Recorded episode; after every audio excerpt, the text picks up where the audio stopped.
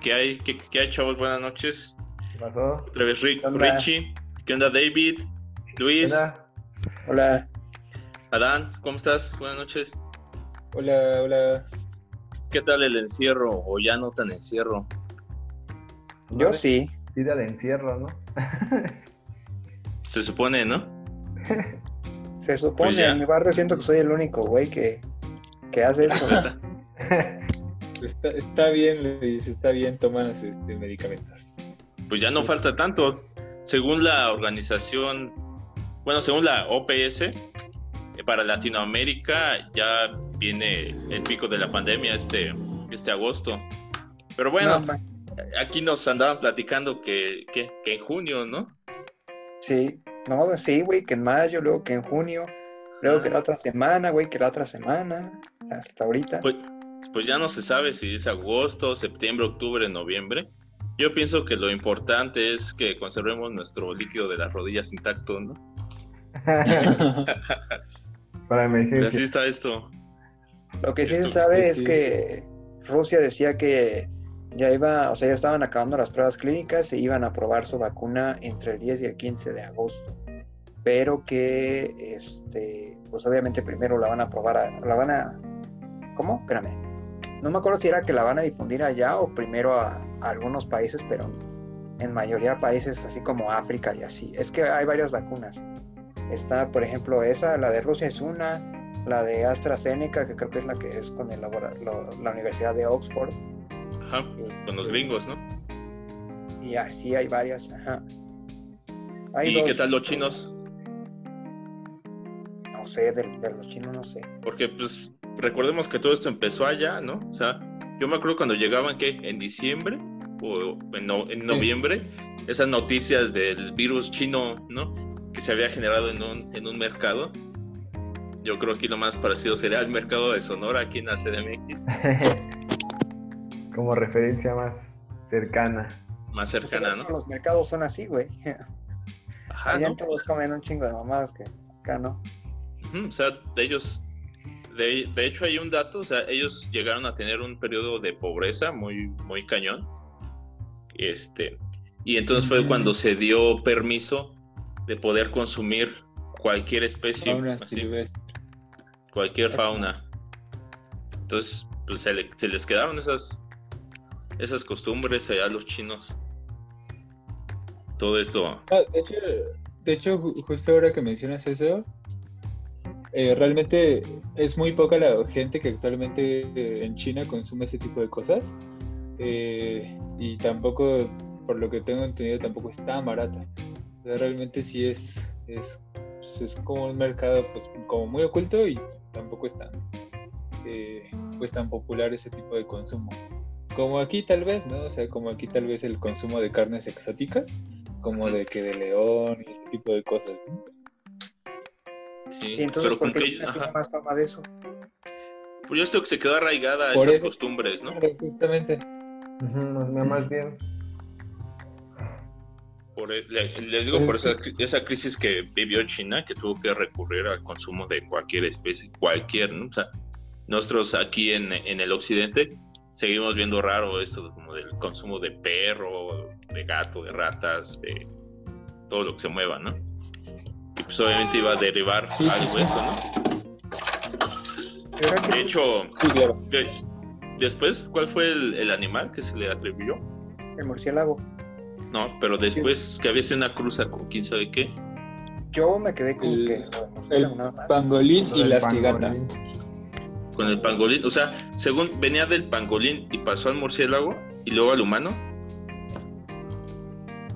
Pues es que justamente es, es un poco como la, pues lo que no se sabe, porque pues bueno, después eh, en algún punto se empezó a teorizar que el, que el pangolín solo era como un intermediario en esa transmisión. Ya se Eh, trabó. eh, está o sea que, cortando. que estás el virus. Ok, a ver, ponle yo- pausa, déjame pasar la com- vale. Pues Ah, entonces, ¿qué, qué función tenía el pangolín? Ah, claro, este, este, eh, también se teorizaba que había eh, surgido en una especie diferente al pangolín y que el pangolín lo único que ocurrió fue que era la especie en la que se mantuvo ese, ese virus y en su consumo pues fue cuando se transmitió a las personas. Pero eso no quiere decir que el pangolín sea el origen del, virus. Apenas salió hace bien poquito un estudio que, que dice que eh, pues que ya lleva unos varios cientos de años circulando y, eh, y, pues parece que sí es de murciélagos. Todavía no está 100% confirmado, pero al parecer el mecanismo sí fue así. Surgimiento en murciélagos, después al pangolín y después al humano. Coronavirus, coronavirus, que hasta cumbia salió, ¿no? Ajá. La Pero, pero realmente este bicho que le nombran en, en varios lados, realmente, ¿cómo lo podríamos definir? Ya sabemos que es un virus, pero ¿cómo me lo... ¿Qué lo diferencia? ¿Qué tendrían ese dato? Que no hay cura, ¿no? Realmente nada más, porque no es súper letal, ¿no? Pero, De qué, hecho, no sé- pero no ¿me si podrían hay- re- res- resumir qué es un virus así de volada? Ah, pues un virus eh, es un eh, es un agente patógeno que, que, bueno no se considera necesariamente vivo, pero que tiene la habilidad de replicarse en un, en un organismo eh, y pues causar enfermedad. ¿no? Entonces pues no se Ah. considera vivo porque no tiene metabolismo. Ajá, sí, en términos muy sencillos, pues eso podríamos decir que es un virus. Bueno, ajá, que, que eso es un virus. Y pues bueno, ¿no? Realmente sabemos que los coronavirus no están, no, no eran asociados naturalmente con las personas. Sino hasta apenas hace poco empezó este surgimiento de, de coronavirus que, que pueden infectar y causar enfermedad en, en humanos. Ok, ok. Y después de eso pasamos a videos de, de- de ciertos youtubers que, que nos mostraban a China como una ciudad fantasma, ¿no? O sea, bueno, no como China, o sea, varias ciudades de China como ciudad fantasma, ¿no? También fue algo como, como alarmante, ¿no? O sea, yo sí sentí así como, uy. Porque, Sí, o sea, porque aquí todavía no pasaba nada de ese desmadre. ajá, Yo particularmente lo que vi mucho son videos que se me fue el nombre, pero es, es una pareja, es un güey español con una mujer china. No llegaron a ver, es que se me fue el nombre. Sí, sí ¿Cómo se los llama? llegué a ver. Ahorita los busco y, y decimos el nombre, pero ajá. ok, Y luego- de ellos- su crédito. Ajá. Ellos sí son como los que más siento que, bueno, no conocí muchos, pero ellos documentan muy bien todo lo que pasaba allá.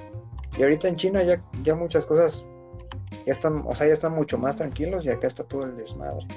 Porque aparte, bueno, para hacer eh, un poco de precuela en, en esta historia, China venía de unas fuertes manifestaciones, ¿no? Eh, por todo lo del control que tenían sobre la población, tanto de este el reconocimiento facial y varias cosas. Nosotros acabábamos de estar un poco metidos con China por estos temas, ¿no? De manifestaciones que también habían llegado aquí a Latinoamérica, pero vemos todo esta mo- movilización que vi en China y de repente pues todo se paralizó, ¿no? Y además de que es un país que no filtra tanta información, no estamos tan, no es tan globalizado, son un poco más cerrados, de hecho ellos manejan otras aplicaciones, no, man- no manejan este WhatsApp o Facebook como tal, ellos tienen su pro- sus propias aplicaciones de, de hecho.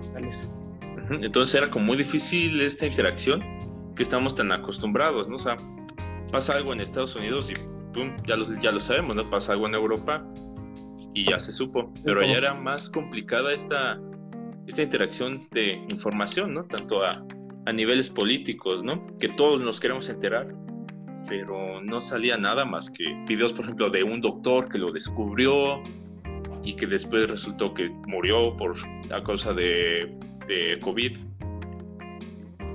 ¿No? Sí, sí. O sea, era complicado en ese tiempo eh, la transmisión de, de información. no sabíamos realmente qué estaba pasando. Pues hasta que empezó a, a salir de China, ¿no?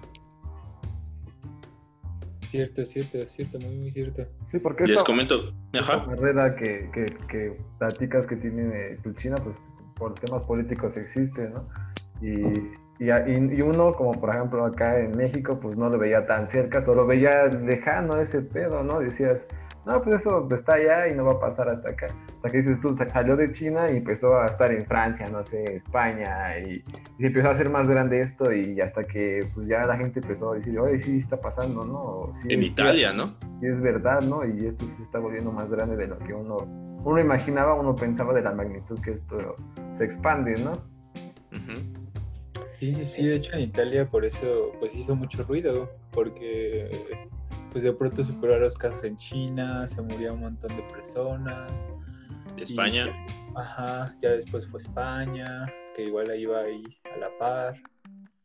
Y, y la polémica decisión de Suecia de pues de no cerrar nada, ¿no? De seguir como, como sin nada, como en sana distancia, como ahora aquí.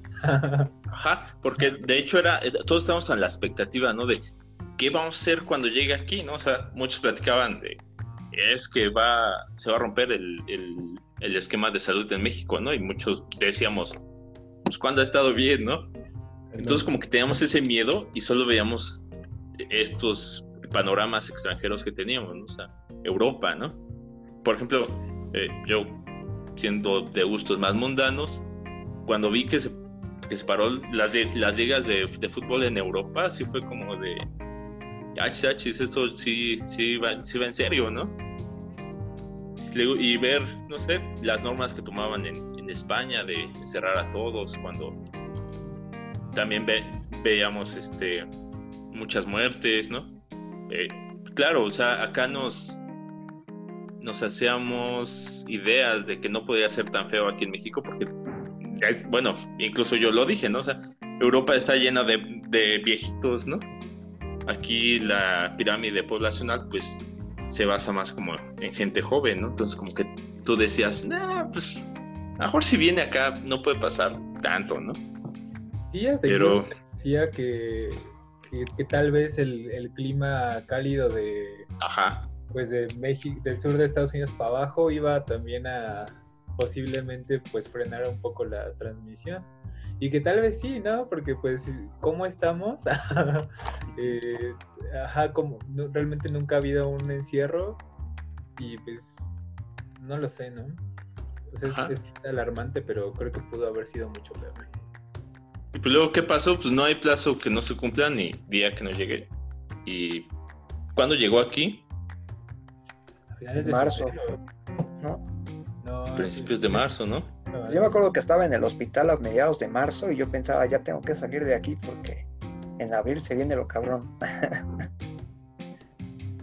Pues, Sí, eh, ¿no? O sea, llegaron los primeros este, casos aquí en México, sí. Finales de febrero, más o menos, ¿no? Este Adán. Sí, sí, sí, a finales eh, se supone que el señor este de Italia creo que estaba ya como a mediados. Eh, Sí, ¿verdad? creo que en Milán, algo así. Y a finales ya se, pues, se dio positivo. Algo así. Sí, o sea, fue una noticia aquí en México que se disparó, ¿no? E incluso había co- comentarios, ¿no? O sea, de que, o sea, nosotros los pobres, ¿qué nos va a dar, no? O sea, esto nada más para gente que viaja, ¿no? No sé cómo veían eso en ese tiempo. Pues estaba muy polémico, ¿no? Porque... Y sigue siendo muy polémico. Creo que todavía hay mucha gente que piensa y, veo en Twitter que atacan como, ah, bueno, es que la gente que, que sí puede viajar o lo que sea, pues es la que nos trajo, la que nos trajo la desgracia. Pero pues bueno, ¿no? O sea, realmente no es tan simple como eso. Al final, pues también somos un país que importa, eh, eh, exporta, entonces todo ese movimiento, pues también eventualmente iba a pasar. Pues ahorita que recuerdo, criticaban mucho al, al gobierno aquí porque en Estados Unidos la opción fue cerrar todos los vuelos de Europa, ¿no? O sea, fue algo drástico. No puedo decir que fue para bien o para mal, porque pues al fin y al cabo, miren cómo, así de cómo están. pero se criticaba mucho al gobierno de aquí, ¿no? Así de cierra fronteras, cierra fronteras, ¿no? Porque parecía que era la única forma en la que estaba llegando el virus, ¿no? Fue aquí, pues, primero en la ciudad, luego no, sé si en Sonora apareció otro, ¿no? Fueron como de las fronteras.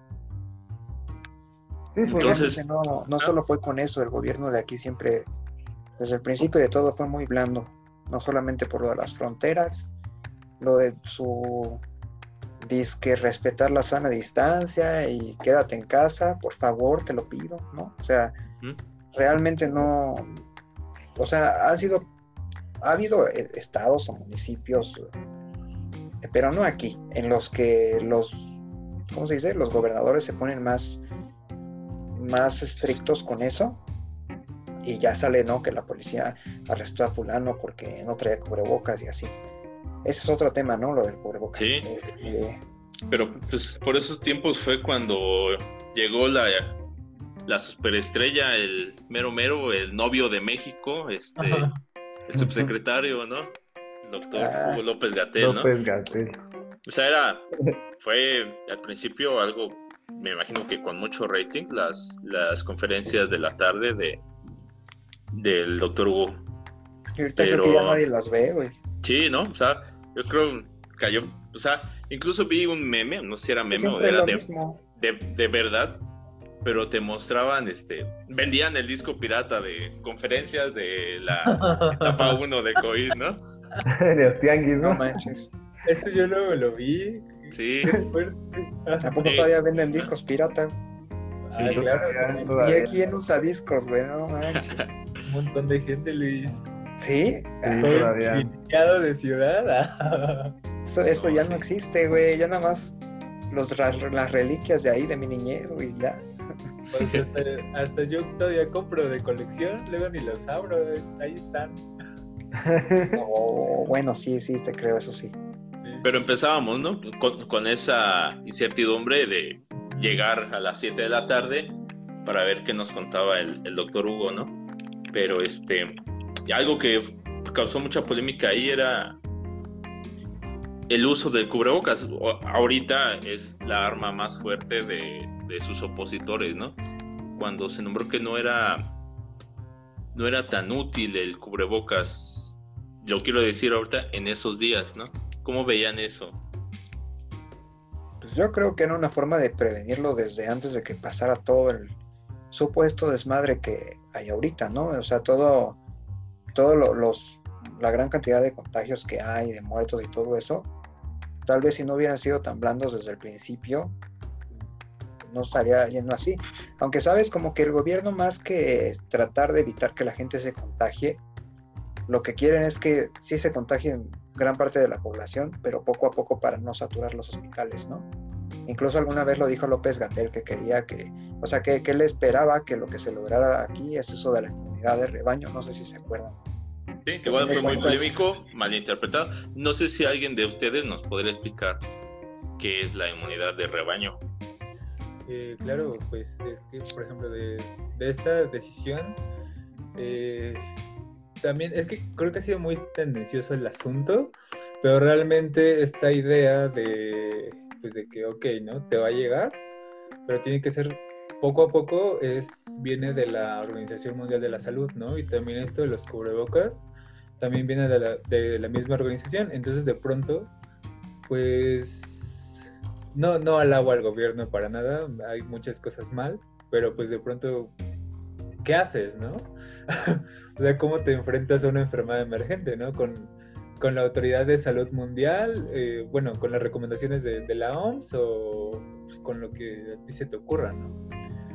Y bueno, de lo que se trata, pues es eso, que, que justamente eh, eh, digamos que permites de alguna manera que pues llegue el virus en algún punto a, tu país y como dice Luis, ¿no? a través de estas medidas de distanciamiento y todo esto, pues la idea era que los contagios fueran eh, pues lentamente. Entonces lo que pasa en la inmunidad de rebaño es que cuando se calcula que más o menos para el COVID, cuando el 60% de la población ya fue infectada y asumiendo que no hay una reinfección, eh, es decir, que se monte unas respuesta inmune para que, pues, en una, que cuando te vuelvas a enfrentar ese virus, pues, lo superes sin enfermarte. Eh, cuando se alcanza el 60% de la población, pues ahí en automático y, por sí solo comienza a bajar la incidencia de nuevos casos. Pero, este, han, han checado con los datos, las estadísticas oficiales de casos confirmados, qué porcentaje de la población se supone que son infectados, bueno, positivos confirmados. Es, es menos del 1%. O sea, tomando en cuenta los datos de ahorita, la población infectada, bueno, confirmados, es el 0.3%. Y bueno, y los muertos vienen siendo el 0.03% de la población de aquí. Este, y eso, bueno, con los datos de confirmados. ¿Se acuerdan que alguna vez López Gatel dijo que se tenía que multiplicar los confirmados por cierto número, que en este caso era 8, para ver, para, para hacer una estimación de los positivos estimados, que porque pues no, no todos se diagnostican obviamente, ¿no? Ajá. multiplicándolo así, pues por ejemplo, serían 2.4% aproximadamente de la población como infectados estimados, ¿no? O sea que estaríamos de todas maneras con todo el desmadre que hay ahorita súper lejos de eso del 60%. Pues sí, pero suena reconfortante ese, incluso cerrándolo en 2% de la población. Pero yo les pregunto, ¿cuántos somos? Eh, ¿Cuál es el número en, realidad de la población mexicana, no? 128 millones. Algo así. saquen el 2%. Sí, pues entonces, son los datos que están ahorita. Ajá. Ajá, entonces este pues está feo, ¿no? De todos modos. Yo retomando lo de cubrebocas, yo creo que era una medida para evitar el desabasto. Aquí en México somos, no en México, pero quiero poner el, el, ejemplo del papel de baño, ¿no? O sea, es otra cosa que también se hizo muy, muy Nunca entendí por qué pasó eso. Porque así somos los humanos, ¿qué, ¿no? con el papel? ¿Por qué papel o qué? Yo creo, o sea, la gente compraba, o sea, descomunalmente rollos y rollos de papel. Sí, es algo indispensable, pero fue algo también que causó un poco de, de polémica. Yo creo que lo que se quería evitar aquí en México era precisamente eso, ¿no? El desabasto de equipo médico. Pero bueno, no sé, así son las personas, ¿no? Diles, este, no te cortes el cabello un mes y mañana vas a ver atiborradas las peluquerías, ¿no? Sí. Pero sí, o sea, igual tratando de evitar el, el desabasto médico, fue que vinieron ciertos problemas, ¿no? Seguimos platicando entre compas, pues estábamos en que aquel virus chino llegaba aquí a tierras aztecas finales de febrero, ya en marzo. Teníamos al superestrella doctor Hugo López Gatel. Y pues empezaban las calamidades de nuestro tercer mundo, ¿no? Sí, sí, sí. calamidades. ¿Cómo lo Sí, pues eh, eh, ya ven, por ejemplo, también pues empezó a escuchar este, tipo de cosas que pues que no había lugar en los hospitales, que ya no estaban recibiendo gente. Eh, había videos, ¿no? Donde la, gente te decía, ah, pues es que ya fui a, un montón de hospitales, no me reciben. Y pues en, en los datos oficiales, pues te decían que, bueno, ¿no? Nunca hablaron de eso como tal, pero decían que había muchísima disponibilidad de camas, eh, que todo estaba cool, pero pues no se veía, ¿no? Nos veíamos a los médicos eh, protestando, estos videos que hacían las personas, contando sus casos, eh, y bueno, ¿no? O sea, realmente, como después se vio, pues un gran factor de riesgo para contraer COVID es trabajar en salud muchos de los casos de la enfermedad son de personal eh, de la salud. Y bueno, ¿no? O sea, también estas personas, eh, cuando eran, cuando estaban graves, pues también dejaban de trabajar. Eh, y pues eso también se traduce a que si no tienes médicos porque están enfermos y están en sus casas, pues también tienes menos disponibilidad de camas, ¿no? O sea, eh, y eso pues yo nunca lo he escuchado, ¿no? O sea, te dicen y te dicen que se enferman, pero pues no te dicen cuál es el impacto de que tu personal de salud eh, se esté enfermando. Y bueno, ya después eh, también comenzaron a sacar estas convocatorias masivas para, para contratar de todo, ¿no? Desde médicos generales y especialistas para cubrir las, las nuevas demandas. Enfermeros. Pero bueno, retomando lo del tercer mundo, que se podría decir que por tu culpa no puedo tener cosas bonitas. pues de tener un concepto de los médicos como verdaderos héroes, héroes de la nación, nunca podemos tener nada bonito, empezaron estos ataques, ¿no? Ataques al personal médico. ¿No? Estaban desde el que le tiraban cloro, al que le lo, lo, querían correr de su casa, precisamente por ese bajarlo del transporte público. No este, subirlo. no, exacto, no subirlo, discriminarlo, este, tacharlo, este, no sé, hasta amedrentarlo, ¿no? O sea, son cosas que, que han pasado y que se documentaron también en videos y hubo gente que lo estuvo comentando y, y vivido, ¿no? De, propia voz de las personas que lo que les pasó esta, estas situaciones, ¿no? Y pues, es algo muy grave en nuestro, en nuestro tercer mundo, que, que sigan, que, que pasen esas cosas, que aquí hay un programa, bueno, que alberga mucho esto de lo de la desinformación, ¿no? Y de la gente que vamos se no sé dónde consiga la información y, y, uno dirá que Internet, se, cuando se inventó, pues se dijeron, esta, esto va a ser un invento para que va a mejorar la información ¿no? y difundirla y todo eso, pero en nuestros tiempos ahora es algo que pasa al revés, ¿no? En vez de informar, desinforma más de lo que es y creo que eso es parte de lo que sucedió con estas noticias o sucesos con el personal médico, ¿no?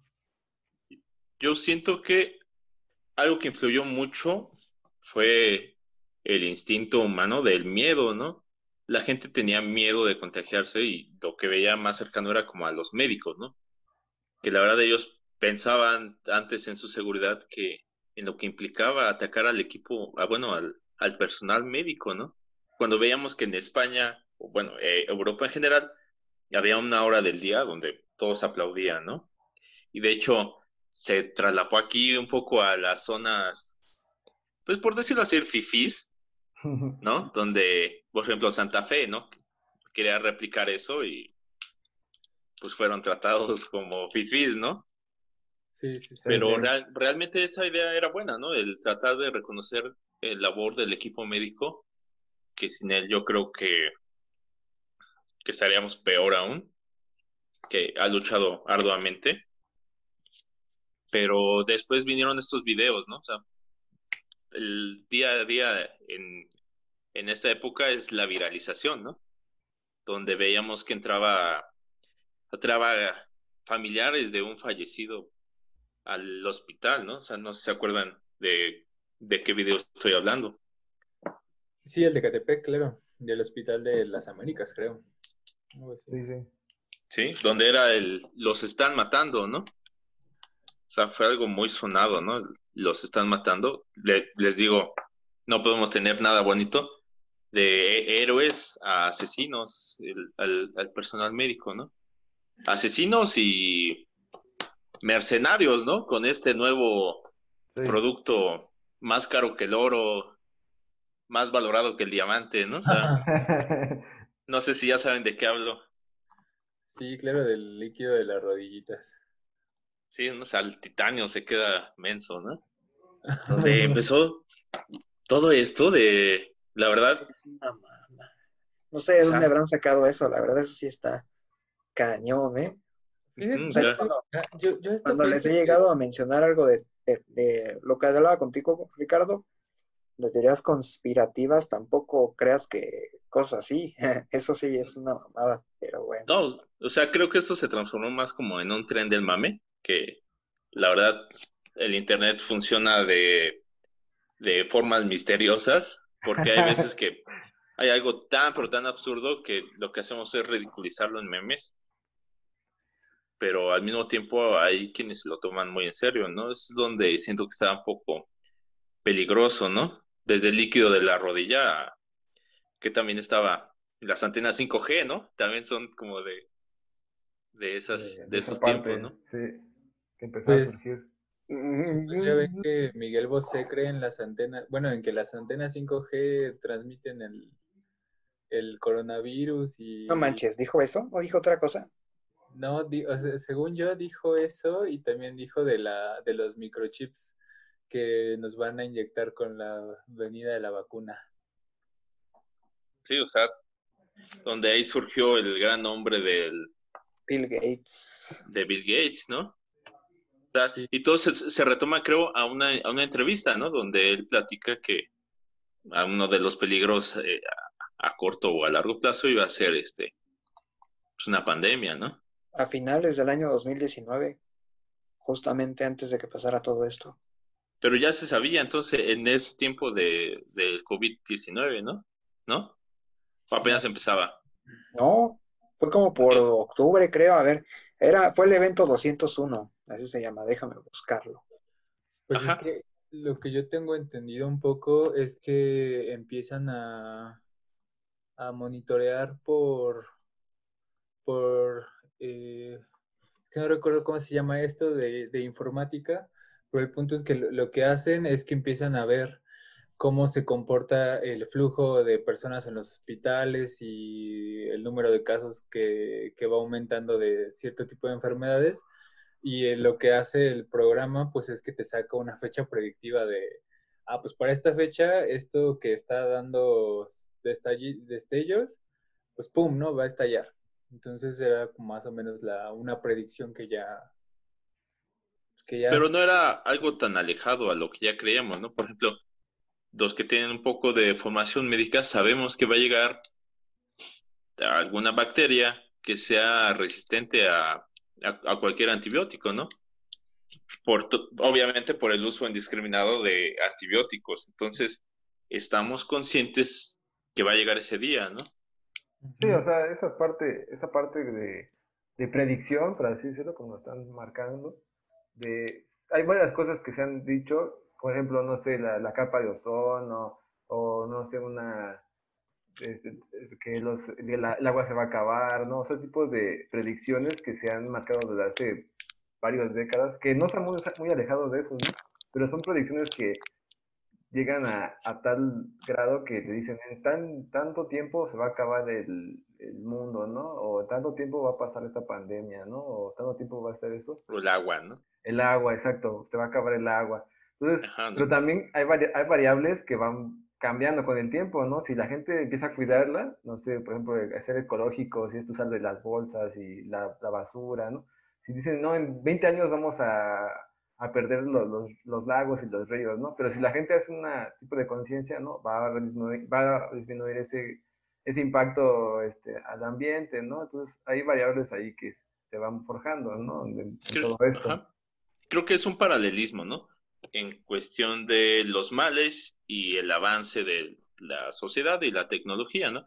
Cómo se puso esto en tendencia de lo eco-friendly, ¿no? Las bolsas ahora, o sea, los gobiernos tienen que ir adoptando ciertas medidas para desacelerar un poco el, el inminente este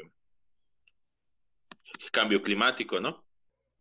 E incluso lo vemos reflejado hoy en día, ¿no? O sea, ya la gente pues se cuida un poquito más, entre comillas, tan siquiera ya se lava las manos un poquito más, o es consciente de que se tiene que lavar las manos, ¿no? Porque a lo mejor antes lo hacíamos, pero algo tan rutinario que ni siquiera te, dabas cuenta. O igual y no, no, no lo hacíamos. Yo creo que no se hacía, sí, sí, sí. Yo, yo, ahora ya se hace, ¿no? Era que uno diría, es algo básico, pero pues no se hacía o no, o no tenían la costumbre a veces. No, no, no eras consciente de la importancia. de la importancia de eso, ¿no? Y te vaya y dice, ah, pues no, acabo de, no sé, arreglar la, la moto, ¿no? Va a comer un, un sándwich, ¿no? Y pues, te, y te vale, ¿no? Dice, pues no está tan sucio, ¿no? O, Ajá, o, vienes del metro. Vienes del metro y pues no, no te queda eso en la cabeza, ¿no? Que tocaste el barandal donde pasaron 20 mil personas o, y destornudaron y hicieron de todo y pues tú llegas a tu casa y y creo de la pena, ¿no? No mames, yo me volví germofóbico con todo este asunto. De verdad que, bueno, ahorita no he tenido la necesidad de andar saliendo mucho, Eh, pero hace, pues sí, tiene como medio año que no uso el metro. Para nada me atrevo a meterme. No manches, ¿qué pasó, David? ¿Qué pasó? No, nada, nada. Pero, ¿cómo lo ven eso? Como ahora, como conciencia o este una exageración. Ya cómo lo ven hoy en día. Si esto Luis me lo hubiera dicho el año pasado, le digo, ah, no mames, Luis. Pero hoy en día se ve como algo de realmente conciencia, una exageración. Pues yo creo que, que debe ser conciencia, ¿no? Porque, este, pues bueno, creo que un, algo que todo el mundo ha visto, pues es que de pronto tal vez la mitad de personas con las que interactúas en el baño, bueno, de que te las encuentras, pues no se lavan las manos, ¿no? Y en el mejor o peor de los casos se, se enjuagan, ¿no? Y, luego después se agarran la cara para arreglarse el cabello.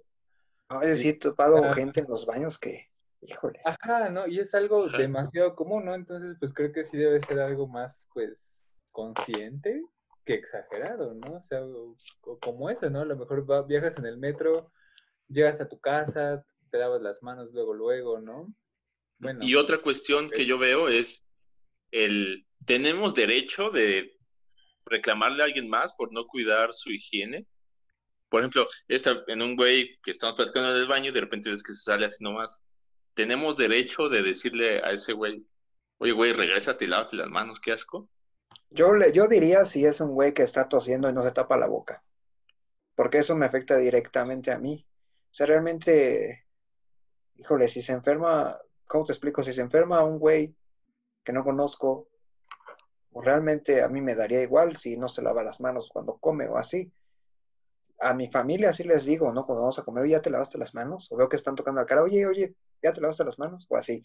Pero a alguien que no conozco, la verdad, me da igual, a menos que estuviera tosiendo y con antes, o sea, ahorita creo que creo que ya no se da tanto como antes de la pandemia, pero o sea, creo que ustedes saben que yo desde antes de la pandemia yo le tengo fobia a las personas que tienen tos, ¿no?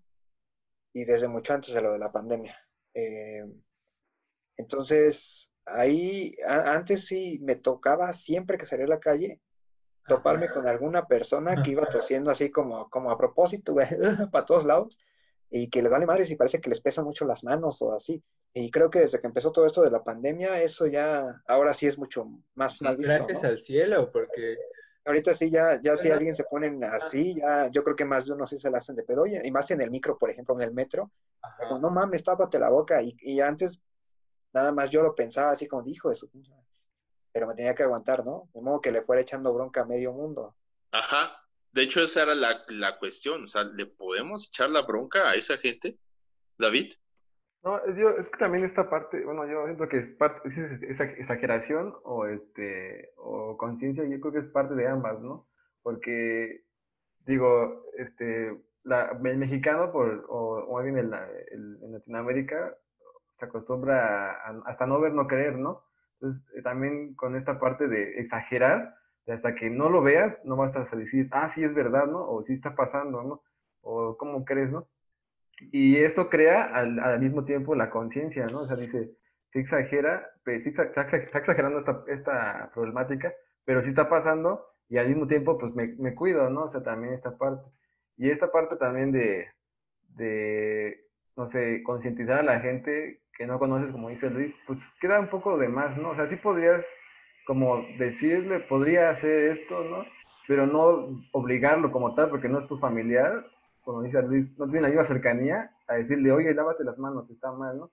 Porque concientizar de, forma directa a una persona ya es hasta incluso absurdo para esa persona que le estás dirigiendo la palabra. Te puede decir, ¿usted qué le importa, no? O sea, te puede hasta venirte contra ti y decir, no, pues solamente le comentaba, ¿no? O sea, como algo así sutil pero la gente a veces no lo toma bien porque piensa que lo estás criticando o, no sé, ofendiendo incluso hasta eso, ¿no? Ajá. Incluso, pues, llegaban estas, estas personas que, que te decían, pues esto ni existe, ¿no? Es un invento del gobierno. Exacto. ¿Cómo, cómo veían eso? Está muy cañón, o sea, yo, yo me acuerdo que, no sé si alguna vez vieron estos videos de Estados Unidos, que hicieron un hashtag de hospitales vacíos. ¿Tu hospital? Filma Ah. tu hospital. Ajá, donde básicamente pues entraba, bueno, había así como el valiente que se metió en un hospital y decía, miren, miren, todo está normal, ¿no? Este, están chismeando las enfermeras, no es cierto. Pero pues eh, realmente pues tal vez no se podían pensar. Y algo que creo que del todo hace bien este gobierno es que de pronto te dicen, ¿no? Como, ah, bueno, pues en este hospital sí te puedes atender, en este, este solamente va a ser de COVID, este está... eh, siendo transformado para esto y así, ¿no? Entonces, pues en Estados Unidos pues, supongo que es lógico, ¿no? Que también haya sido así, que unos hospitales se hayan destinado a eso, entonces pues la gente de pronto ah, creía que, que era mentira, ¿no? Que, que decían que estaban llenos los hospitales, pero pues entraban a uno y como lo veían muy normal, en automático pensaban que, pues, que no existía, ¿no? Es ¿Una que pasa- malinterpretación? Ajá. pasa algo, algo curioso. Cuando, si se acuerdan cuando fue esa tendencia de filmar tu hospital, fue más o menos como al, no al mero inicio de la pandemia, pero todavía no, no avanzaba tantísimo. De hecho, por aquellos días yo tuve que ir a una consulta a un hospital privado, pero es un hospital grande. Este, y pues de hecho me fui súper protegido porque pues es un hospital, ¿no? Está cabrón. Eh, y realmente, o sea, yo acababa de ver esa, esa tendencia de filmar tu hospital y cuando yo fui realmente, al menos por donde yo estuve, estaba todo súper tranquilo. No es un hospital que yo vaya mucho porque es un hospital privado, yo fui por este, otras cosas que no me quise esperar al, seguro del IMSS. Y es un hospital privado, un hospital en zona FIFI. Este, y realmente estaba todo súper tranquilo.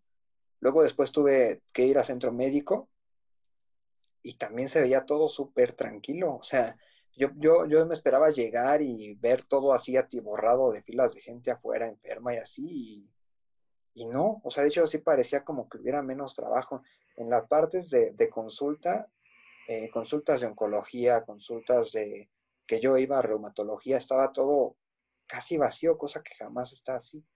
Lo que sí es que al menos en centro médico no hay neumólogos dando consulta normal, porque dicen que todos están en, en las zonas de COVID. También me acuerdo que vi un video de un youtuber que es uno que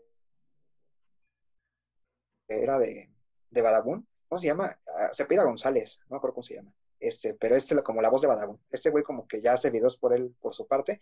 Hizo un video visitando una zona de COVID de un hospital, del hospital militar. Este, y en toda la zona realmente nada más filmó una, una persona. Y toda la zona eran puras camas vacías, pero lo que él dijo es que esa zona se acababa de habilitar y entonces todavía no se llenaba de pacientes, que es el único piso al que le habían podido dar acceso porque era menos, este, pues estaba menos retacado de gente, es lo que decía, y nada más había una persona. Entonces, Y era pues, donde, se puede donde ir surge. era donde surgía el argumento de estas personas de, ¿tú conoces a alguien enfermo de COVID? Sí, eso Yo decían no. siempre. Así, Ajá. ¿no? O sea, Exacto. Eso decían siempre, pero creo que ahora sí ya todos conocemos a alguien, ¿no? sí. Sí, o de que se murió alguien, el vecino, cualquier cosa así, ya, ya todo el mundo tenemos una historia. Aunque Bueno, ahí sí, entra otra ajá. cosa bien curiosa. Este, no sé, a ver, ahorita cuántos muertos van de, de COVID, se supone confirmados, van como un poquito más de 40 mil, ¿no? Aquí en México. Ujú. Los años pasados eh, se han registrado más de 100 mil fallecimientos, por ejemplo, por diabetes, es la primera causa de muerte en México. Y creo que no es tan común enterarte de que fulanito se murió de diabetes como ahorita enterarte de alguien que se ha muerto de COVID. Y eso está muy raro, ¿no? O sea, según esto, en otros años ha, ha habido más del doble de muertos por diabetes que los muertos de COVID ahorita. Pero pues es que yo no creo que, yo no creo que sea raro. De hecho, eh, con todo respeto, Luis, ese, ese, ese argumento lo he escuchado un montón y me parece la verdad muy pobre. Porque pues no tiene, primero no tiene nada que ver la diabetes con una enfermedad infecciosa. eh, y se mide diferente y se trata diferente y se vive diferente, ¿no? Realmente la diabetes en nuestro país, pues es algo con lo que vivimos. Mi abuela no murió de diabetes, mi abuela murió por una amputación, ¿no? Por una, una en la recuperación de una cirugía, pero pues este, o sea, realmente te puedes morir de, de 300 cosas eh, relacionadas a la diabetes, ¿no? Como en este tipo de, como en el caso que yo comento, como por la recuperación de una cirugía, no necesariamente por un paro diabético, ¿no? Y no Creo que no entendiste mi punto. Creo que no entendiste el punto al que iba. No tiene nada que ver con lo que estás diciendo. A ver, Creo pues, que era la difusión, ¿no? Estoy diciendo que según las cifras, en otros años hubo muchos más muertos por diabetes que ahorita por COVID y que está curioso que ahorita casi todos hemos escuchado o conocido a alguien que se haya muerto de COVID y no es como que siempre nos andemos enterando de, que algún familiar o algún conocido se muera por diabetes. O sea, ¿me explico? Sí. Es de, lo que se me hace raro. de hecho, es un argumento que se me hacía un poco peligroso porque no, no desprestigiaba, como que le quitaba importancia al resguardarnos por COVID. Entonces, como que era un argumento, sí. Eh, lo que yo decía es que más bien pareciera que en ese caso hubiera realmente más casos de los que están reportando. Ah, ya te entendí. Comparar las muertes por diabetes, que es un, este, ¿cómo, cómo se le dice? No sé, enfermedad crónica. No, este... ¿A qué te refieres? Cuando mueren por COVID y por la otra enfermedad. ¿Cómo se le llama? Eres una como... Ajá. Entonces, Tú lo que quieres decir es que si hay tantos muertos por diabetes, ¿tendrían que haber más muertos todavía por COVID? Porque yo, o sea, realmente no es, no es como que te enteres seguido, ay, fulano se murió de diabetes. Como ahorita te estamos, se está uno enterando de que tal persona le dio COVID, tal persona se murió por COVID y la, el tío de mi amigo y así. ¿Me explico? Bueno, es que ese argumento también se para porque el miedo, pues le estaba diciendo Ricardo, ¿no? El miedo, el temor de la gente se difunde más rápido que decir, ah, es que se murió mi, mi tío de, diabetes, ¿no? Creo que aquí el factor este del miedo difunde más rápido la noticia y aparte por el momento que estamos viviendo, ¿no? La pandemia es un tema muy sonado, entonces también se difunde igual más rápido o los casos que son menos que los de diabetes por el, por el mismo tiempo, por el mismo momento, perdón, de la pandemia, ¿no? O sea, la pandemia está en su curso y es como tendencia a que la gente hable sobre eso, ¿no? Entonces se expande más rápido porque la gente le da temor y pavor y dice, ah, es que tal fulanito se enfermó, ¿no? Y le hablan y esas 10 personas ya lo comunicaron, ¿no? Y cuidado porque escuché que en tal casa o en tal calle se enfermó tal fulanito. Entonces es más rápido en ese sentido. Sí, sí es cierto, sí tienes razón. Hasta lo dices en un sentido como de que, ay, la, se le murió el abuelito a tal familia por COVID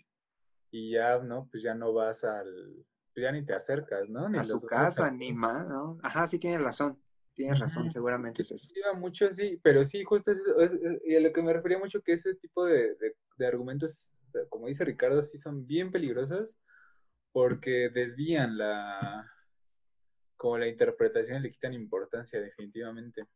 Pero a la vez nos hace conscientes de eh, eh, la peligrosidad que es tanto la diabetes como la hipertensión, ¿no? Porque incluso fríamente yo lo confieso, lo he llegado a decir cuando me entero de algún vecino conocido que te dicen que murió por COVID, que dice, ah, es que tenía diabetes o y por la hipertensión.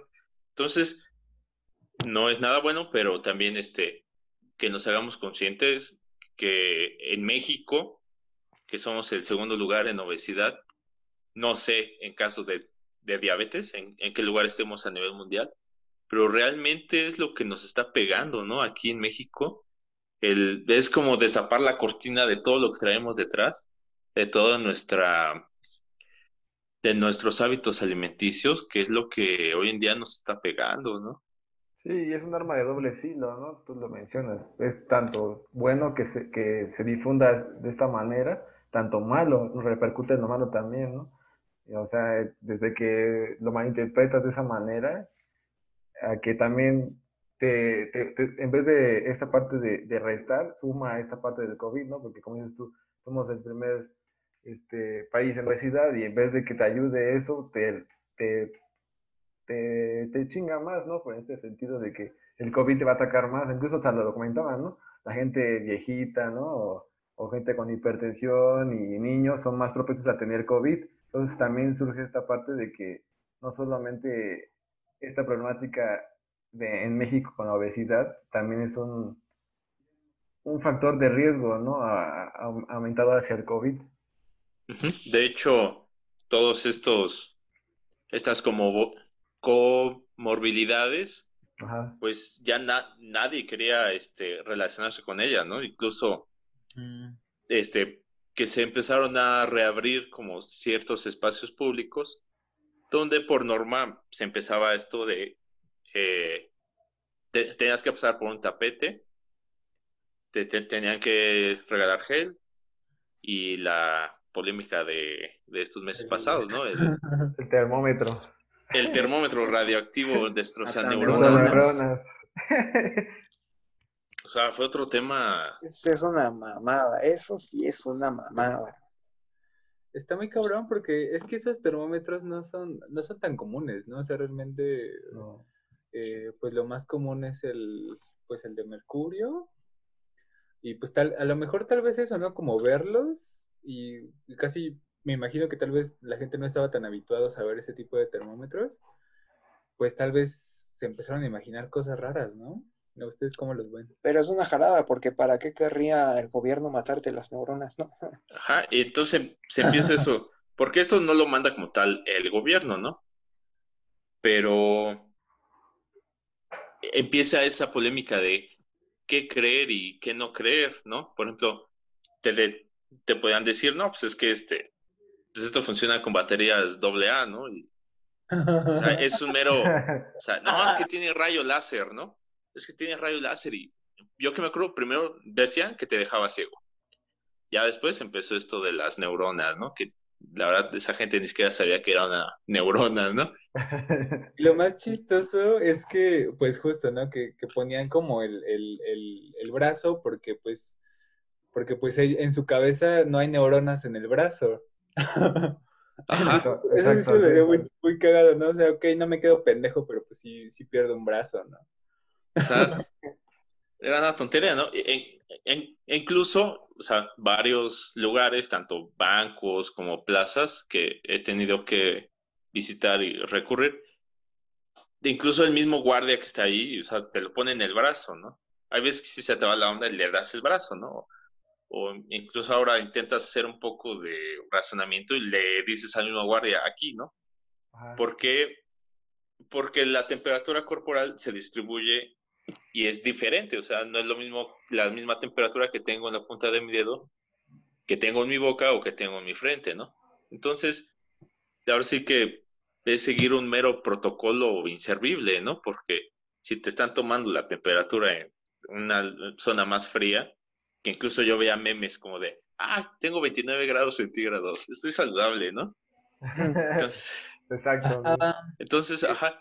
Que, es mucho también como lo del cubrebocas, ¿no? Que, también decían mucho como, bueno, ok, ¿no? Pues si lo van a usar, pues úsenlo bien, ¿no? Porque pues, pues, no sirve, ¿no? Si no lo traes bien, ¿no? Algo así con, con el termómetro, ¿no? Pues no importa andar tomando temperaturas, si, si tan malo haces que sacas temperaturas de 29 grados. Ajá. O sea, en primera con los cubrebocas empezó de que eh, no te servía si no era un KN95, ¿no? De hecho, hasta hacían esta prueba, ¿no? Con un spray y ver cuántas partículas pasaban, ¿no? Ya después pues, se hizo más tendencia y no sé si incluso negocio. Uy, sí. la, la venta de distintos tipos, formatos y diseños de cubrebocas. Yo, yo creo que eh, si el negocio de antes, el, vender baby Groots como macetas, era lo nuevo de los millonarios, yo creo ahora es este los, los cubrebocas, ¿no? Cubrebocas. Y el gel. Y el gel, ¿no? O sea, el gel que estaba en casi casi 500 pesos un litro, ¿no? Al principio. Ya cuando empezó el gel casero, pues ya bajó un poco de precio. incluso ahora, no es por nombrar este marcas, pero el, el Lysol, ¿no? Que es lo que nos lleva a otro tema, ¿no? De por qué la gente no cree en la situación actual como algo normal. O sea, como que yo te diga, es que es un virus que con jabón, con jabón, lo puedes este, destruir, ¿no? Hay gente que dice, no, güey, pues como con jabón, ¿no? O sea, es el virus chino mundial, ¿no? O sea, con jabón. O sea, no, o sea, yo necesito el mejor pinche desinfectante del mundo, ¿no? Que te mate 99.99999 de las bacterias, ¿no? Como jabón, ¿no? Entonces, no sé si ese pensamiento de la simplicidad a veces de las cosas, o que, o que tú le digas, güey, es que es un virus, que si no te tocas la cara, que si te lavas las manos, o que si te resguardas en casa, lo puedes evitar y a todos nos va bien. No te la creen, no te creen la simpleza a veces de las cosas, ¿no? Y es donde empiezan estas, no sé si estoy bien o estoy mal, pero estas teorías, estas exageraciones de la simplicidad, yo le digo, de las cosas, ¿no? No sé, empezaba, digo, desde los termómetros radiactivos hasta el mejor desinfectante del mundo, hasta incluso palabras de mandatarios tan importantes como Donald Trump, que pedía una vacuna hecha de desinfectante para que a través de la sangre destruyera el virus, donde incluso hubo casos de gente que ingirió cloro, o sea, cloro, ¿no? O sea, había casos reportados en el hospital de gente con quemaduras por ingerir cloro, ¿no? Intoxicaciones, ¿no? Creo que ahí se puede tratar de una gran confusión con eso del cloro. Estaba viendo mucho sobre ese tema, amigo. Hay algo, que se llama, hay algo que se llama dióxido de cloro, que no es lo mismo que el cloro que usas para limpiar. Y mucha gente está consumiendo eso. Eh, lo curioso es que toda la gente que ves hablando de que lo consumió, te habla bien de él. Y creo que es un tema del que realmente hay que informarse mucho porque si no investiga uno bien, y entonces la gente se va con lo que dicen los medios, incluso de comunicación, que luego también dicen cada estupidez. Este, dicen, no, pues dióxido de cloro, ¿y qué piensa la gente? Cloro, ese güey está tomando, ¿cómo se te ocurre que vas a tomar cloro del que, con el que limpias y así? Pues no es lo mismo, no es lo mismo ahí, o sea, de verdad, eh, en el tema del el dióxido de cloro, hay que investigarlo mucho más para, para hablar de eso. Y sí, mucha gente se confunde con cloro, con le dicen, no sé si aquí en México le digan así, legia o lavandina, porque es que lo he estado leyendo de otros países, no sé si aquí se le dice así, la verdad. Pero la legia, ¿no? Ajá, pero no es, no es lo mismo. Entonces yo me imagino que la gente que, que llega a tomar cloro, cloro es porque se confunde, porque lee sobre el dióxido de cloro y ya. Y otra cosa que podrías pensar, por ejemplo, en eso, es que quien lo recomienda es porque es como una empresa multinivel tal vez, ¿no? ¿Han conocido alguna empresa multinivel? Venden productos bien raros, pero te los venden. ¿Como 3M? Como Avon, ¿no? Son como Avon. Como Avon, como ah, Herbalife, todo eso. Entonces pensaría, si una persona te habla bien de un producto, es porque lo quiere vender, ¿no? Porque te lo quiere vender. Pero realmente este no es el caso porque incluso la persona que es el mayor como promotor, digamos, del uso de esta sustancia, el dióxido de cloro, es un biofísico alemán que se llama Andreas Kalker. Tiene un libro que se llama La salud prohibida. Bueno, tiene varios libros. El más conocido es el de la salud prohibida y, ahí habla todo este, esta onda del dióxido de cloro. Okay. ¿Me repite su nombre?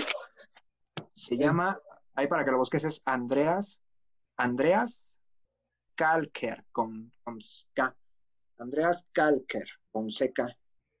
Este, bueno, este, este hombre es biofísico alemán e incluso en su sitio web te enseña cómo lo puedes hacer tú mismo, ¿no? Lo cual, pues como que no, no le vería sentido si, si quisiera lucrar de alguna manera con eso, porque pues le vería sentido si fuera, o sea, completamente falso, si fuera un producto que él vendiera, ¿no? Que fuera dueño de alguna empresa que lo fabrica o algo así no le veo sentido de recomendar algo e incluso enseñar cómo lo puedes hacer. He visto mucho debate sobre ese tema eh, desprestigiando todo esto, viendo como tontos, ¿no? A, quienes llegan a, tomar eso. Pero lo que se me hace curioso, o sea, porque neta he estado viendo muchísimo ese tema, he leído el libro, me metí a un montón de grupos, vi testimonios, vi noticias, cómo hablan de esto en noticieros, este, de televisoras, bien de diversos países. Y hay algo que es una clara diferencia entre los detractores del uso de esa sustancia y quienes lo recomiendan. Realmente todos los que lo recomiendan son personas que, que lo toman y todos los detractores son personas que no lo toman ni han este, conocido a alguien que lo tome. A veces dicen, hablan de estudios científicos, pero realmente tampoco dan este, como la cita exacta de, de qué estudio, ¿no? Este, y realmente eso es algo que usan mucho los medios de comunicación masiva para darle como validez según a, algo que dicen. Estudios científicos dicen tal cosa, pero ¿qué estudios? Y es un tema complejo. Y, Oye, y en tu recopilación de información sobre, sobre esta sustancia, ¿cómo actúa, cómo actúa el dióxido de cloro? Bueno, seguimos. seguimos con ese tema, el dióxido de cloro, la cura que todos ocultan o patrañas. ¿Qué nos dices, Luis? Sí, no, pues es un, es un tema complicado, es un tema bien complicado y que no es fácil. O sea, bueno, yo no lo hablaría como que siempre, eh, pero bueno, aquí se dio la ocasión. Te estaba diciendo que eh, está el libro este de la salud prohibida, está la persona que más lo está promoviendo, que es Andreas Kalker, lo puedes investigar. Eh, y bueno, en cuanto a cómo funciona, te voy a leer como tal de lo que viene en este libro. Ok. Porque aquí viene eh, toda esa onda, ¿no? te voy a leer nada más una parte. Bueno, una, una cosa de lo que me acuerdo que, que menciona mucho es que alcaliniza el cuerpo, ¿no? O sea, sube el pH en general del cuerpo y eso hace que sea como menos propicio a, albergar infecciones de diverso tipo, ¿no? Es en cuestión de infecciones, pero también, o sea, hace cosas que son oxigenar el cuerpo y, oxidación, o sea, es un oxidante. Pero te voy a leer lo que dice en el libro. Dice, en una parte de, a ver, espera. Sabemos que el dióxido de cloro es selectivo por pH y por lo tanto reacciona con toda sustancia que sea más ácida que el 7 que el, el pH 7.3 del cuerpo humano. También sabemos que prácticamente todos los patógenos, ya sean bacterias, virus, hongos o pequeños parásitos, son más ácidos. Debido a su capacidad selectiva, el dióxido de cloro libera el oxígeno justo donde están los patógenos ácidos, provocando la oxidación de los mismos. Dicho de manera simple, los quema. No existe ninguna resistencia posible a la oxidación si es lo suficientemente potente. De hecho, nuestro cuerpo y el de todos los demás vertebrados utilizan el mismo principio en el interior de los neutrófilos, que son las células asesinas de defensa de nuestro sistema inmune desde hace millones de años. Estas células engullen a los enemigos, creando una oxidación que los elimina. Conseguimos con este efecto un entorno más alcalino, con menos bacterias, virus u hongos, donde el cuerpo puede recuperarse y curarse de manera natural. Eso es parte de, la explicación, es que es un montón, es un capítulo completo. Este, pero es como, el, como el núcleo de todo lo que dice. Y aún así, siendo, por ejemplo, alguien completamente escéptico en este tema, así como, no, pues es una mamada y así. Eh, te digo, lo raro es que si tú te pones a investigar, o sea, realmente si te, si te dedicas como a meterte a, grupos que hablen del tema, eh, yo ahorita ya estoy en grupos de Facebook, de bajé Telegram nada más por eso, eh, de WhatsApp, todo eso. Lo raro es que las personas que hablan bien de eso es porque lo están consumiendo o llevan mucho tiempo consumiéndolo. O sea, yo he leído, he leído de personas que incluso lo consumen desde mucho antes de todo esto de la pandemia he leído de, médicos que lo están tomando como preventivo y que, o sea, no se han enfermado aún trabajando en zonas de COVID, mientras que han tenido compañeros que se han muerto incluso de, de la enfermedad. Hay, este, hay un video que sí lo puedes encontrar en YouTube, es de eh, Imagen Radio, Ajá. eh, donde la conductora, o sea, al parecer, yo, yo no oigo radio, o sea, eso lo vi por todo este tema, pero Sí. esta conductora al parecer tiene un programa de salud, un programa dedicado a puras cuestiones de salud. Entonces, en su programa habla incluso del dióxido de cloro, dice que ella lo está tomando eh, y que realmente no lo recomendaría sabiendo que no funciona o sabiendo que es dañino, porque pues esto obviamente la va a perjudicar, ¿no? Otro ejemplo, eh, también, o sea, hay una como asociación de médicos que se llama Médicos Unidos por la Verdad o Médicos por la Verdad, algo así. Lo puedes también buscar, eso de Médicos por la Verdad. Son médicos de varios países que han usado esto como tratamiento para el COVID de manera exitosa y que incluso ellos lo consumen como prevención. Eh, y son médicos, o sea, de verdad, eso no, no es puro rollo. Tú puedes investigar los nombres de los médicos. Eh, ahorita de la que me acuerdo es una que se llama Chinda Brandolino, eh, pero son muchos de varios países, entonces eso también lo pueden, lo pueden O sea, checar. hay, hay eh, hay difusión mundial eh, de varios testimonios. Entonces, llega el dióxido de cloro y lo que hace es oxidar a, las, a los agentes patógenos, ¿no? Es lo que dice. ¿Qué, qué es realmente oxidar? No sé si, bueno, cualquiera puede contestarme. Pues, El, el proceso de oxidación en, en definición química es cuando se pierden átomos. Eso es oxidar. ¿Ok? Entonces, pues bueno, ya ¿Qué- ¿Tiene algo que ver con el oxígeno como tal? es- ¿Átomos de qué se pierden? No, lo que pasa es que cuando el oxígeno queda libre, el oxígeno es una Agente eh, oxidante. Ajá, es una molécula, es un átomo oxi- eh, que oxida, es decir, que eh, tiene una carga negativa, entonces cuando se encuentra con moléculas de carga positiva se une y pues al final pues se oxida Ok. la... Entonces, ese oxígeno va y se pega al agente patógeno y hace su chamba, ¿no? El oxígeno. Eh, ¿Qué consecuencias nos podría dar en una enfermedad que nos restringe el, el acceso al oxígeno si esta sustancia nos está, está haciendo que el oxígeno haga otro trabajo? No sé cómo podría influir ahí. ¿Cómo pues, que más una enfermedad que más nos bien restringe? se- Ajá, más bien o se sea, refiere si al, como- si al- si al padecer COVID Ajá. tu capacidad pulmonar se resta, por lo menos ingieres menos oxígeno. De hecho, Ah, por eso está lo, lo de la saturación de oxígeno, ¿no? Sí. ¿Por qué tomar algo que hace que el oxígeno esté haciendo otras cosas que no sea oxigenar tus tejidos? Te aporta Bueno. oxígeno. Aporta, Sí. pero no se está, no está oxidando, no se está ocupando para otra cosa, Es que no porque está oxidando, ¿no?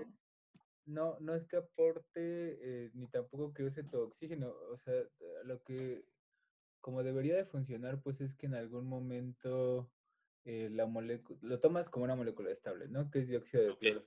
Y en algún momento, eh, pues la idea sería que, que esa, que el oxígeno del, del grupo dióxido se libere y haga su efecto oxidador. como radical, ¿no? Como radical libre. Lo que hace es que A la inversa. a la inversa, ajá, exacto. Sí, sí, sí. Algo así. Ok, en- en- entonces, en- entre nuestros conocimientos vagos o buenos de fisiología, es algo que ayuda, que aporta. Ya viéndolo de un modo objetivo, le digo, yo en mi razonamiento pensaba que, que se utilizaba, que se restaba la posibilidad de utilización del oxígeno para los tejidos y lo destinaba a otra, a otra labor, pero entonces no. No. Ok. Pues es que, por ejemplo, yo- a mí me hace como muchísimo ruido cosas, ¿no? O sea, cuando, empiezan a decir que, lo que hace es alcalinizar tu cuerpo algo, eso va en contra de, todos los principios del ser mamífero. Y, pues cuando tú partes de eso, es cuando te llegan el... Es, es que es estúpido y... Porque es estúpido, o sea, realmente no... Rompes la, homeostasis.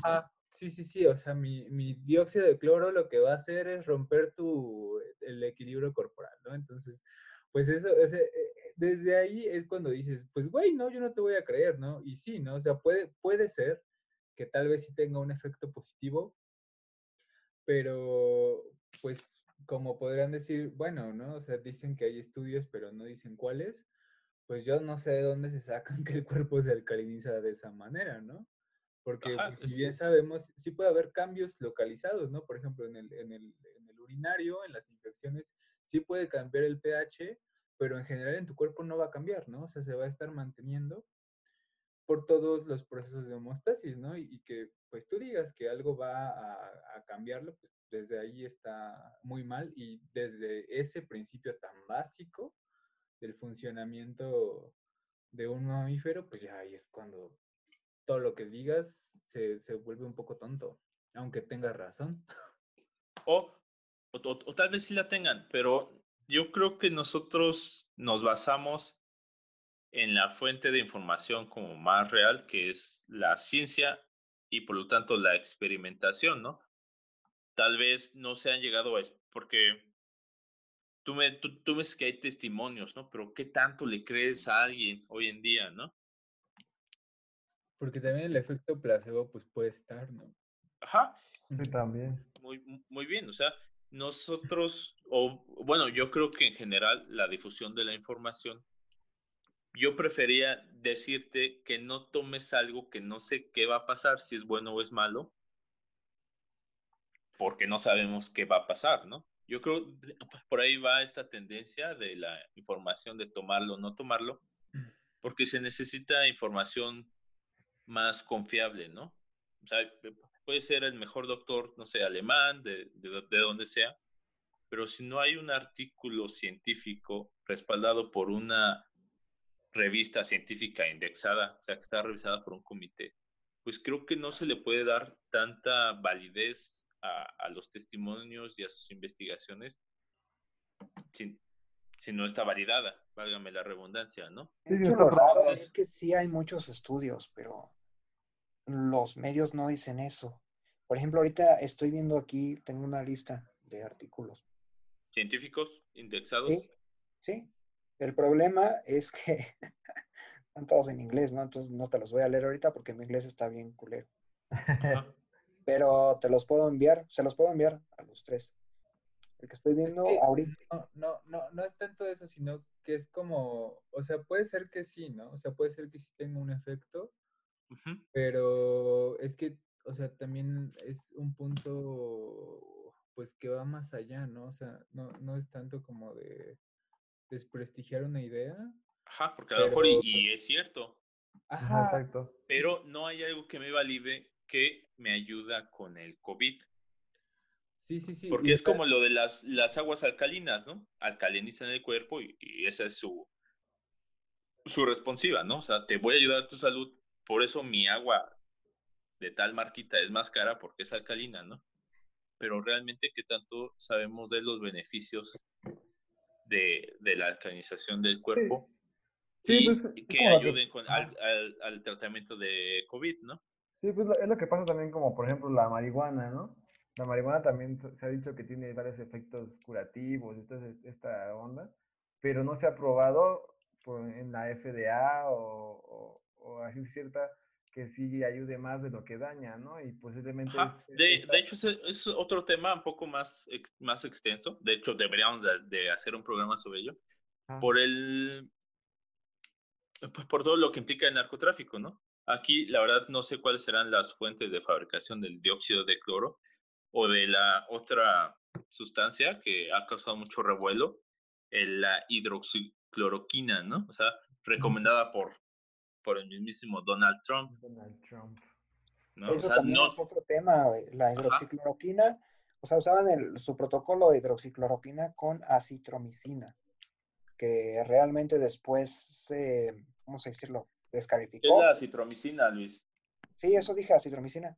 No, hidroxicloroquina con acitromicina. ¿Qué es, güey? Eh, te ¿eh? ¿Qué es, ¿Qué es qué? qué es la Acitromicina. citromicina? Un antibiótico. Ok, ajá. La Sigue, sigue, hidroxicloroquina sigue. es un antibiótico, la citromicina, y la hidroxicloroquina es un antimalárico. De hecho, yo la tomo, pero pues la tomo porque la tengo que tomar, ¿no? No por esto. Este. Es un antimalárico que se usa también mucho en pacientes con lupus, porque pues, te ayuda a que no tener dolores, ¿no? Y hubo un desabasto muy cabrón por hidroxicloroquina y hubo varias semanas que hubo que estar batallando para encontrarla, ¿no? Eh, pero bueno, realmente también ha habido, o sea, ah, todavía hay muchos médicos particulares que en casos de COVID recetan eso, hidroxicloroquina con acitromicina. Y diría, pues sí, también lo salvan, pero aquí, por ejemplo, ustedes podrían decir, pues es que a lo mejor eran pacientes que de todas maneras le iban a librar, ¿no? Sin el tratamiento. Sí. Y pues sí, puede ser también. Pero yo creo aquí entraría otra, otra disputa, ¿no? O sea, asumes la responsabilidad de recomendar algo que no está probado, pero pues ahora sí que podrías de- decir, este, no me importa, yo quiero probar de todo hasta que algo Yo- me funcione, Yo ¿no? asumiría la responsabilidad de recomendar algo si yo ya lo usé y a mí me funcionó. Ajá. Y creo Pero- que eh, creo que es el caso de la mayoría de las personas que, que recomiendan el dióxido de cloro, porque también, o sea, sabiendo que es un tema tan, tan complicado y que si tú te pones a recomendar eso, pues muchos te van a ver como, no mames, pinche menso, ¿cómo, cómo Sí. estás tomando eso? Obviamente, si lo recomiendas, pues es solamente sabiendo, estamos seguros de que, de que funciona. Y bueno, Pero- bien dice Adán que puede ser un efecto placebo, pero es que hay cosas eh, para las que un placebo, no sé, no creo que te pueda Pero ¿estás de acuerdo que el recomendar algo que tú usas, en este caso no estamos hablando de un teléfono celular o de un servicio o no sé, un odontólogo que yo lo usé o yo fui con él y me sirvió? O sea, estábamos hablando de que cada organismo es diferente, cada ser humano es diferente y que no hay como tal una evidencia que diga que me, realmente me pueda ay- ayudar a tratar el COVID, ¿no? Es, y pasa lo mismo, qué, qué bueno que, que hablaste sobre el desabasto de, de estas sustancias, ¿no? Al igual que lo que hablábamos eh, cuando al principio no se recomendó tan estrictamente el uso de cubrebocas, ¿no? Realmente, ¿por qué es? Porque no quieren que ocurra un desabasto o realmente no sirve, ¿no? Eh, ya lo, lo, lo comprobamos con el cubrebocas, ¿no? O sea, realmente sí servía, sí bajaba mucho este, el, los, los contagios, pero al principio pues se nos limitó, no, no se nos limitó, no se nos recomendó lo suficiente su uso y pues pasó lo que pasó, ¿no? Pero ahora estas sustancias, obviamente sabemos que un estudio científico no es de dos semanas o tres semanas, ni de 100 pacientes, No, ni de, dos, ni de 200, ¿no? Entonces, años y además para eso se requiere mucho capital. Un gobierno o una asociación o una organización de salud sería irresponsable recomendar estas sustancias cuando no están probadas por métodos científicos. Pues sí, completamente, porque también hay un punto que, por ejemplo, ¿no? Y en serio, o sea, no, no es que diga tal vez que, por ejemplo, el dióxido de cloro no sirve para absolutamente nada, ¿no? Tal vez hay algunos padecimientos que sí te, te ayudan, ¿no? Eh, pero también hay calidades, ¿no? Porque, y un poco para cerrar eso, pues al final es una molécula muy sencilla y en el reactor donde se hace la, la reacción química, la- las moléculas no son puras, ¿no? Entonces, pues realmente cuando no está tan controlado, pues realmente hasta qué punto, y hay 30 marcas, pues hasta qué punto sabes de la pureza de eso que te estás tomando, ¿no? A lo mejor esas personas eh, de la que te dicen, no, no es seguro, es porque su control de calidad en la síntesis de la molécula, pues no era el adecuado, ¿no? Y tal vez no es el dióxido de cloro como tal, es un algo más, ¿no? Una variedad, ¿no? De eso mismo. Ajá, es como lo de la hidroxicloroquina, ¿no? ¿Realmente ayuda la hidroxicloroquina o realmente es el antibiótico o en sí la combinación de ambos, ¿no? La mm, sinergia de ambos. Ajá, realmente, ¿qué es lo que te ayuda, no? Porque un antibiótico es un antibiótico, ¿no? O sea, de cierta manera te va a ayudar un poquillo, ¿no? Este, pero bueno, no sabemos si es falta de tiempo, falta de investigación para darle su reconocimiento a estas personas, porque pues, no podemos andar confiando de libros que la verdad hoy en día todos publican libros, desde Luisito Comunica hasta Andreas Calar, o no, ¿cómo se Andreas Calar. necesitaríamos este, una, evidencia mayor, ¿no? Aparte de que, pues, hoy en día se obtiene información de todos lados, ¿no? O sea, ¿qué tanto le crees? ¿Qué tanta validez tiene un sitio web que te lo puede hacer cualquier programador o una cadena de WhatsApp, ¿no? Pero creo que de ahí viene mucha información sobre qué quieren o qué no quieren hacer los gobiernos o las las organizaciones en cuanto a esto, ¿no? Porque ahorita Adán está googleando y me imagino que googleaste algo sobre COVID y te aparecieron muchísimas páginas como, como oficiales y hasta abajo ya las páginas normales, ¿no?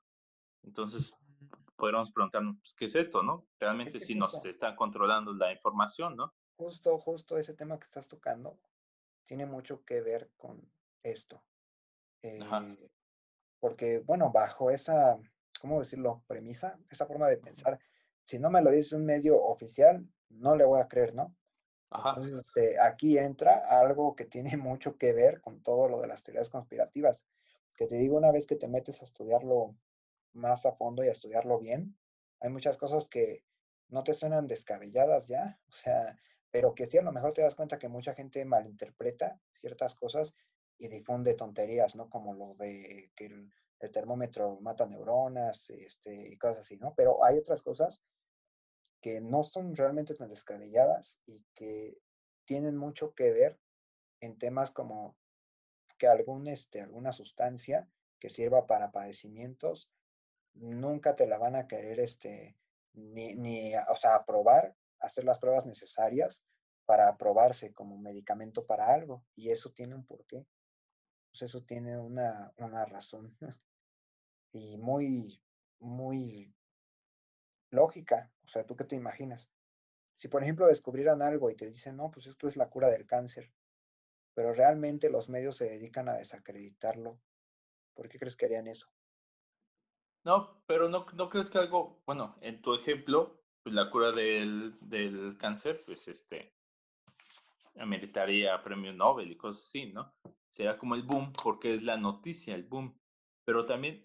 También sería una gran pérdida para las farmacéuticas que hacen los tratamientos para el cáncer. Sí, pero pues ¿quién te lo va a vender? Las farmacéuticas, al fin y al cabo, ¿no?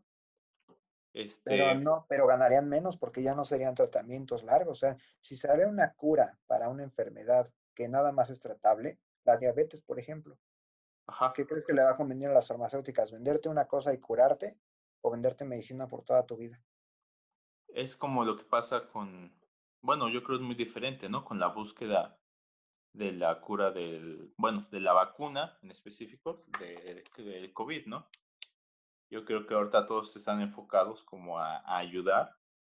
Obviamente van a estar buscando un premio Nobel o el reconocimiento de, de quién salvó el mundo. Este, pero sí, o sea, es un tema muy pesado lo de las farmacéuticas porque realmente es algo indispensable. Es incluso yo creo podría tratarse como crimen a la humanidad el que separen investigaciones para ayudar ciertos ciertas dolencias y ellos seguir recibiendo un apoyo, ¿no?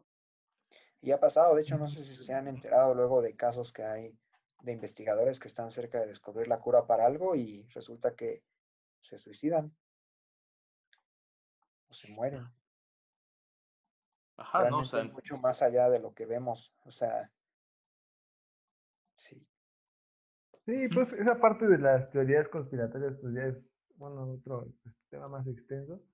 Pero bueno, en el caso ya, no sé si para entrar en conclusiones, no sé si, si ya quieran darle paso a eso, porque bueno, en mi, en mi caso, digo, yo con esto de las teorías conspiratorias, digo, en mi, en mi punto de vista, ah, en Internet, bueno, ahorita con el Internet, como lo mencionaba antes, ya puedes este, encontrar mucha información y a veces, bueno, para mí, este, si tú agarras información eh, a azar de varias cosas y empiezas a dar sentido a algo, pues puede que sí tenga razón, así como dice Luis, que, que hay cosas que no te parecen de tan descabelladas, pensar que esta noticia con esta mm, puede ser verdad, pero si no tienes pruebas concurrentes de todo eso, pues puede que quede solo en una teoría y no se pueda comprobar. Entonces, en ese aspecto, con las teorías, hay que tener un poco cierto de criterio y mantenerse, uno, a mi punto de vista, este, a la expectativa, ¿no? Porque no te puedes llegar de lleno a, creerte todo lo que tú leas y,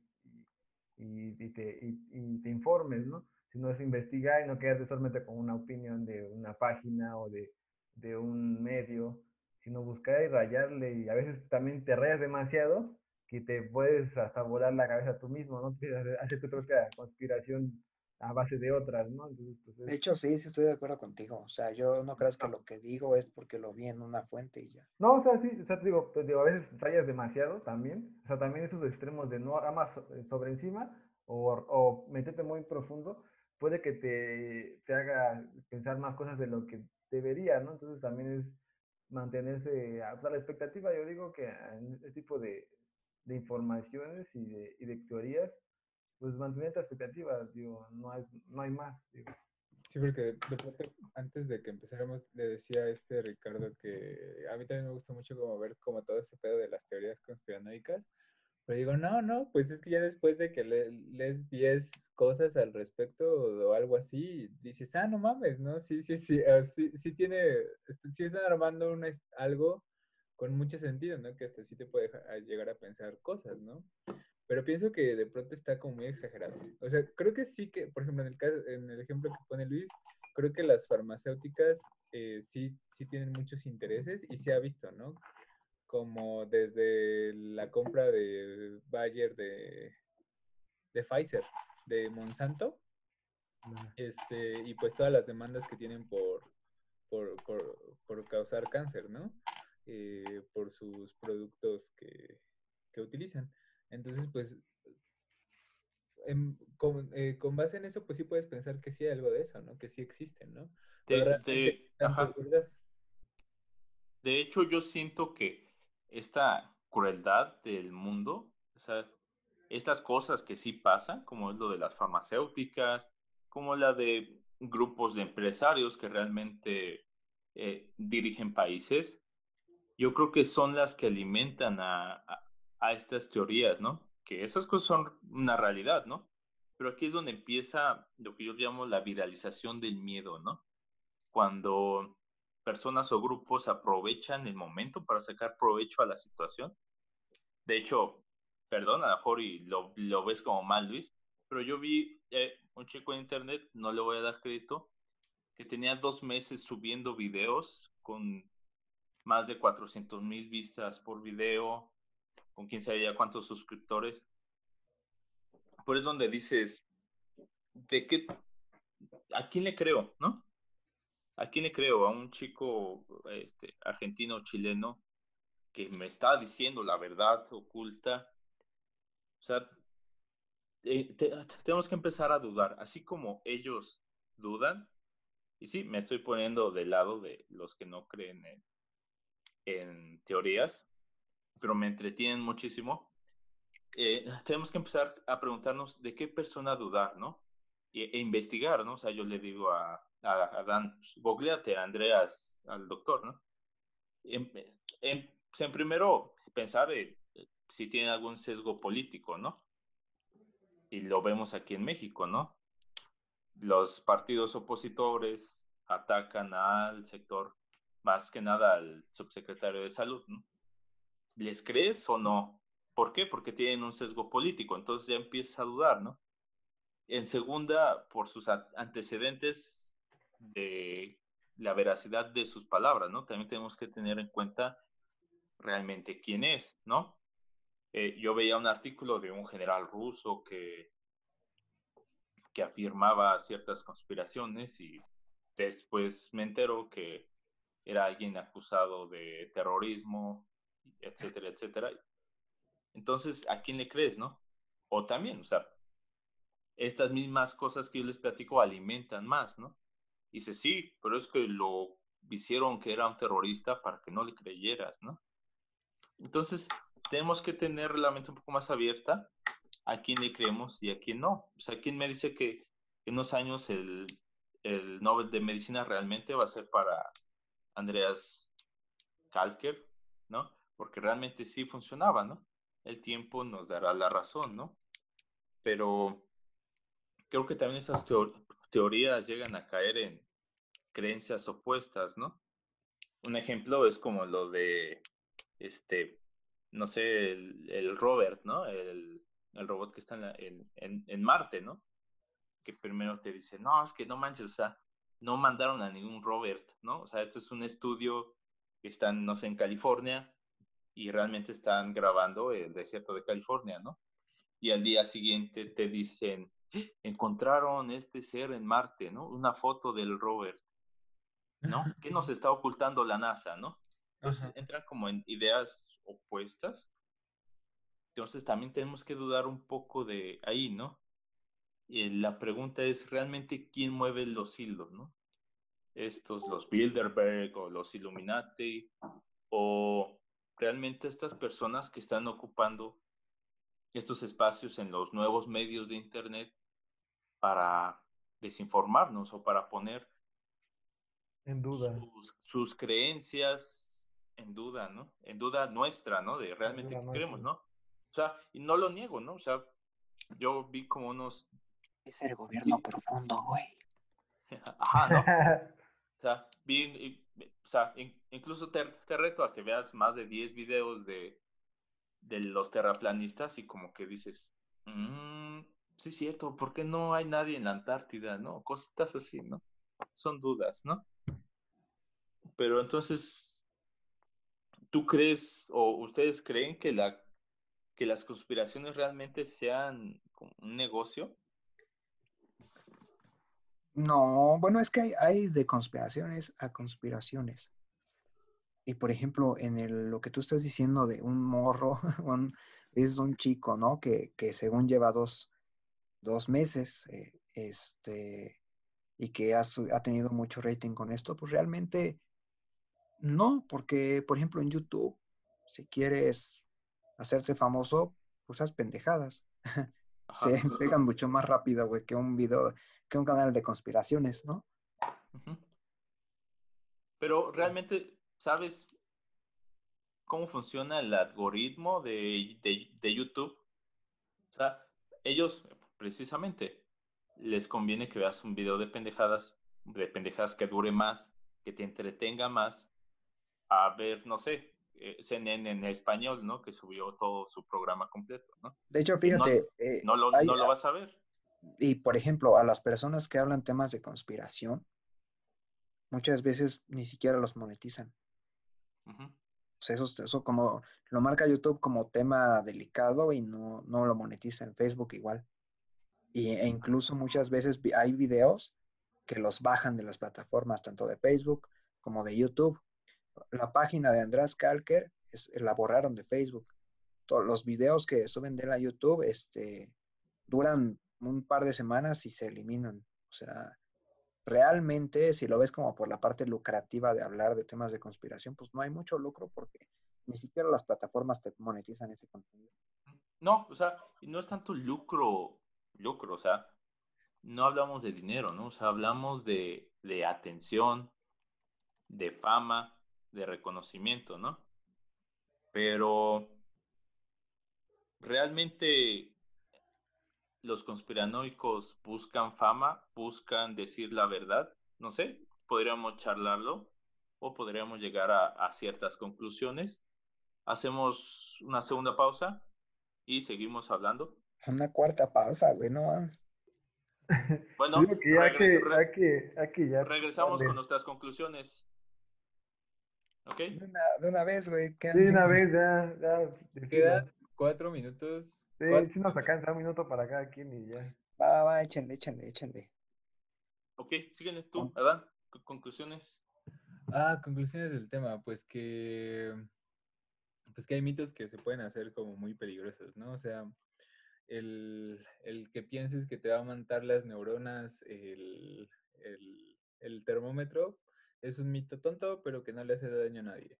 Pero los mitos de los chips de las vacunas realmente puede generar un problema de salud pública. Entonces, este, pues hay que ser bastante críticos y cuidadosos con, con ese tipo de cosas. Tú, Creo que eso de los chips puede ser un tema para otro video. Sí, bueno, yo por, mi, por mi parte, yo digo que, bueno, primero que se cuide la, la gente, que siga yendo las medidas, que si sí o si no hay COVID en- por su casa, que se cuide, que siga las recomendaciones. Y por la parte de las teorías y la desinformación, pues yo digo que, como lo decía hace, rato, hay que tener criterio, no solo eh, sobre encima de la información y porque la gente a veces se guía por, no sé, una página de Facebook, sale una, un encabezado y además leen el encabezado y ni siquiera lo abren. Entonces, y luego ni siquiera dicen nada de lo que venía en el encabezado, ¿no? Entonces, no se guíen por la, pues, la mala publicidad y pues investiguen, ¿no? Si les, si les algo les hace ruido, pues que lean y no les quita nada, digo, mejor que ustedes lo sepan a que alguien se los cuente y, y le crean, ¿no? Eh, por mi parte, pues eso es lo que yo pienso de esa. Tú, Luis. Pues yo mi conclusión es que el virus este existe, sí ha habido víctimas, pero realmente em, el virus es un medio. Hay mucho detrás del virus, que creo que sería un buen tema para otro video. Este, y sí, es que realmente este virus es un medio. Algo que, algo que les puedo decir y que sí lo veo muy, muy posible, y es una prueba. En los próximos años van a ver que va a dejar de existir el dinero físico. Ok. Esa es una de las cosas por las que, y eso con un propósito. Y para eso va a servir en parte este virus también. Ok, nuevo orden mundial lo definiría. En, en tanto, yo en mis conclusiones, hablando de todas estas creencias sobre COVID, diría que no es malo dudar. La duda nos puede salvar de proliferar ideas falsas, inclusive. Pero no, no podemos vivir con esta, esta duda y desconfianza. Lo malo está en creerse el dueño de la verdad absoluta, en creerse expertos en los temas que uno no lo es. Para eso existen profesionistas que dedican su vida entera a estudiar estos temas. Esta pandemia, este virus es real. Cuídense mucho. Los queremos mucho. Y nos despedimos el día de hoy, Luis, David, Adán y su servidor, Ricardo Garduño. Muchas gracias. Bye. Bye, Dale. nos vemos.